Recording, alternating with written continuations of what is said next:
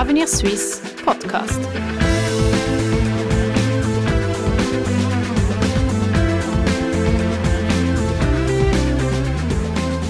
Herzlich willkommen bei Avenir Suisse, der liberalen Denkfabrik der Schweiz. Thema der heutigen Sendung ist die Erhöhung des Rentenalters. Die Lebenserwartung steigt und steigt, auch in der Schweiz.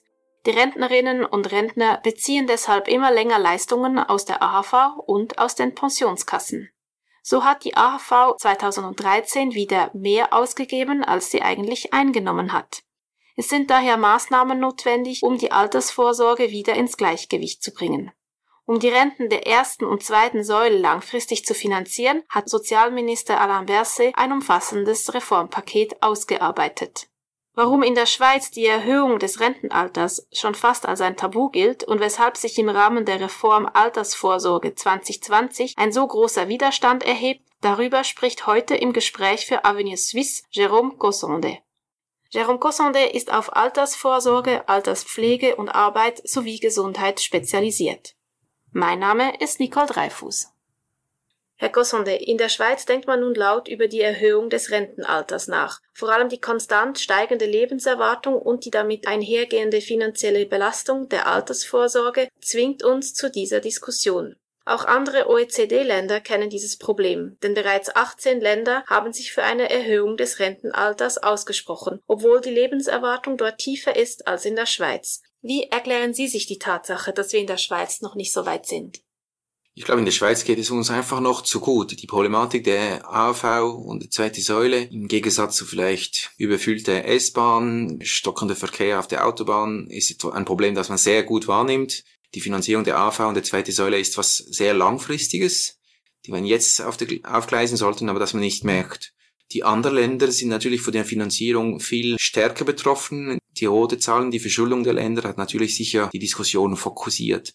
Und zudem haben vielleicht die anderen Länder besser realisiert, dass man nicht nur über finan zusätzliche Finanzmittel, was diese Länder vielleicht nicht mehr haben, sondern auch als Paket über die Erhöhung des Rentenalters eine Entlastung bringen kann für die Sozialversicherungen, für die einzelne Mitarbeit, für einzelne Arbeitsgeber und vielleicht dort der Diskurs ein bisschen mehr in eine Paketlösung angedacht ist, als bisher der Fall in der Schweiz war.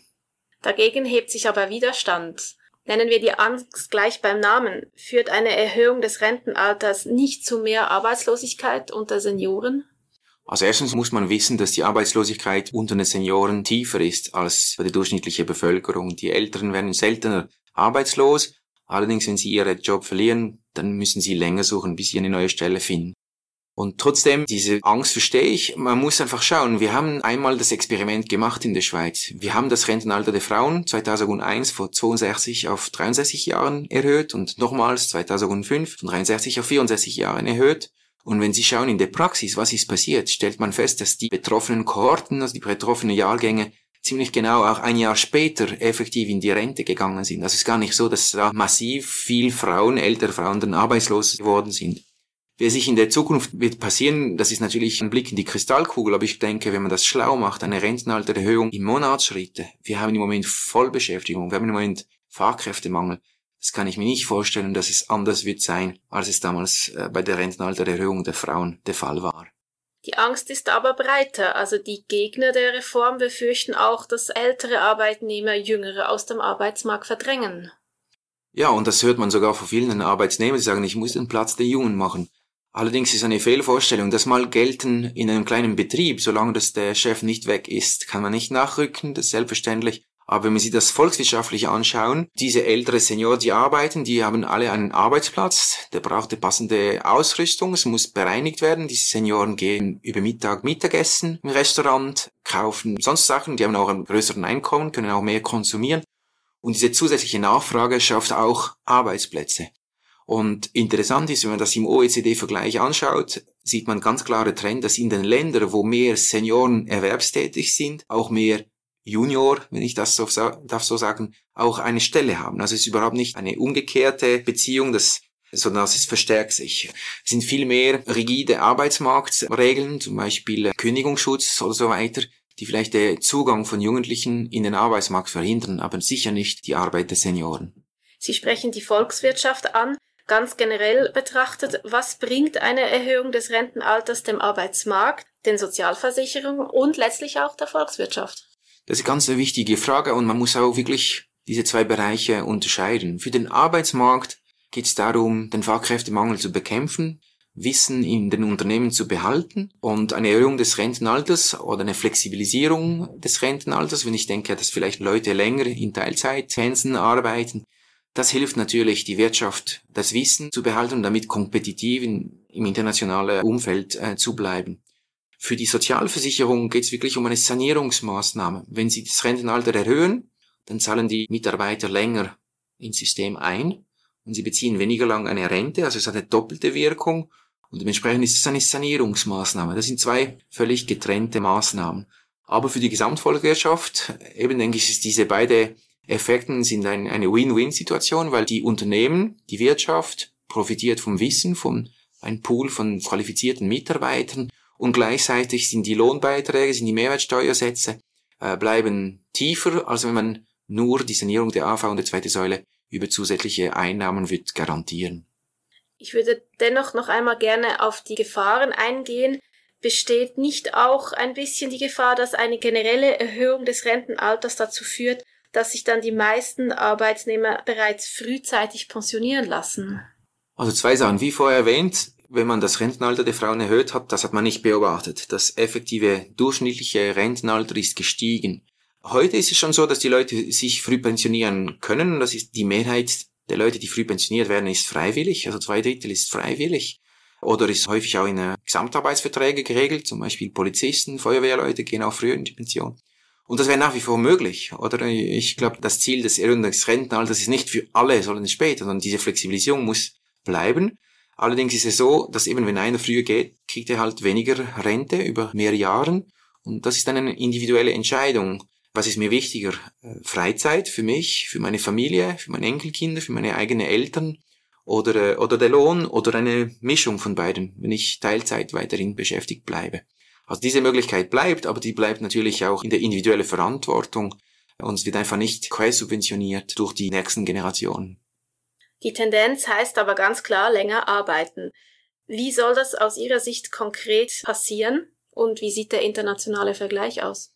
Ja, das ist interessant. Wir haben es erwähnt, 18 OECD-Ländern haben schon das Rentenalter 67 bzw. sogar 68 beschlossen, zum Teil in Kraft. Die meisten dieser Länder machen einen sanften Übergang. Also diese sprunghafte Erhöhung des Rentenalters findet seltener statt, sondern Deutschland zum Beispiel erhöht im Moment jedes Jahr das Rentenalter um ein Monat. Das ist natürlich ein, ein kleiner Schritt, aber ein Schritt in die richtige Richtung, wo sofort äh, Wirkung entfaltet und auch ein, eine gewisse Fairness den älteren Mitarbeiter gegenüber sichert. Weil wenn sie 63 sind, dann müssen sie halt nur, in Anführungszeichen, zwei Monate länger arbeiten, aber das denke ich auch verkraftbar. Ein anderes interessantes Modell ist Dänemark. Dänemark hat entschieden, auch im Monatsschritte das Rentenalter bis auf 67 Jahre zu erhöhen und wenn es dort mal ist, dann wird einfach künftig das Rentenalter an die Lebenserwartung gekoppelt. wenn die Lebenserwartung weiter zunimmt, muss das Rentenalter auch weiter erhoben werden.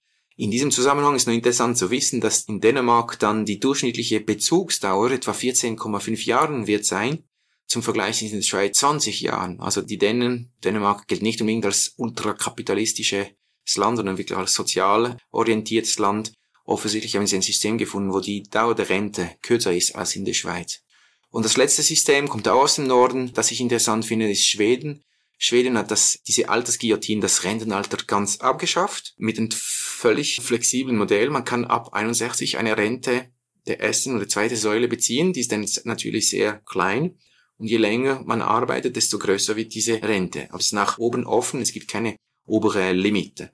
Und durch das ist nicht nur eine vollständige Flexibilisierung des Rentenalters erreicht worden, ich denke auch, dass man psychologisch von dieser Altersguillotine wegkommt, auch das die Vorurteile vielleicht gegenüber älteren Mitarbeitern durch das abgeschwächt werden, weil es ist offen, wie lange jemand noch arbeitet will oder kann. Und eben jeder kann individuell entscheiden, nach seinen Präferenzen, mehr Lohn oder mehr freie Zeit oder eine Mischung von beiden, kann er selber entscheiden. Sie sprechen das Beispiel Schweden an, wo es nach oben hin offen ist, also Open-End arbeiten. Ist das eine Lösung für die Schweiz? Bereits heute arbeiten etwa ein Drittel der Arbeitsnehmer über das gesetzliche Rentenalter. Allerdings die meisten in Teilzeitstellen. Also dieses Wunsch länger zu arbeiten ist da, gerade in der Schweiz, wo man sehr hohe Arbeitsmorale hat, aber das belegen auch Statistiken, die Leute wollen kürzer treten, weniger Produktionsdruck, mehr Zeitautonomie und wenn man diese Möglichkeit bietet, als Arbeitsgeber zum Beispiel, dann habe ich wirklich eine Möglichkeit, auf diese qualifizierte Arbeitskräfte zurückzugreifen und diese Leute über die Hälfte hat auch mal in einer Statistik besagt, dass sie länger als 65 arbeiten würden, wenn die Bedingungen schaffen. Von dem her denke ich, ist das überhaupt ein Modell für die Schweiz. Die jetzige Reform schlägt vor bis 70. Man kann sich fragen, ob man das nicht ganz öffnen könnten, aber immerhin ist das ein Schritt in die richtige Richtung. Eine letzte Frage. In der Schweiz entscheidet letztlich das Volk darüber und damit auch die Gruppe der über 50-Jährigen, die genau in diese Alterskategorie demnächst hineinfallen. Wie würden Sie unmittelbar Betroffene von den Vorzügen dieser Erhöhung des Rentenalters überzeugen? Da sprechen Sie ganz einen wichtigen Punkt an. Ich glaube, sind zwei Sachen. Eine rein politökonomisch ist tatsächlich die Gruppe, die am meisten von dieser Reform tangiert wird. Äh, und es ist auch die Gruppe, die eher abstimmen geht. Also das ist wichtig, dass man für sie eine attraktive Lösung anbietet. Und da äh, sind verschiedene Übergangsregelungen äh, im, im Gespräch. Und ich glaube, diese Übergangsregelungen sind auch eine Sache der Fairness, dass man sagt, die Leute, die kurz vor der Reform stehen, sollten weniger tangiert werden, weil sie auch weniger Zeit haben, um sich umzudisponieren. Im jetzigen Reformpaket ist die Idee, dass die Leute, die älter sind als 50, bei der Inkrafttreten der, der, der Reform 2018, also wer heute 48 ist, wird offensichtlich nichts davon spüren. Äh, mindestens finanziell, äh, die Renten der ersten und zweiten Säule werden für diese Person nicht gekürzt. Äh, und ich glaube, das ist, hilft natürlich auch die Bein oder die Zustimmung für diese Gruppe zu bekommen. Und das ist wichtig und nötig, dass man die solche Übergangsregelungen andenkt. Wie man sie genau gestaltet, da kann man sicher darüber diskutieren, aber es ist wichtig, dass man diese Wählergruppe auch besonders berücksichtigt. Herr Gossonder, ich danke Ihnen herzlich für das Gespräch. Danke. Sie hörten einen Podcast von Avenir Suisse, dem unabhängigen Think Tank der Schweiz. Die Entwicklung der Schweiz liegt uns am Herzen, für Sie und die nächsten Generationen. Weitere Podcasts finden Sie auf www.avenir-suisse.ch.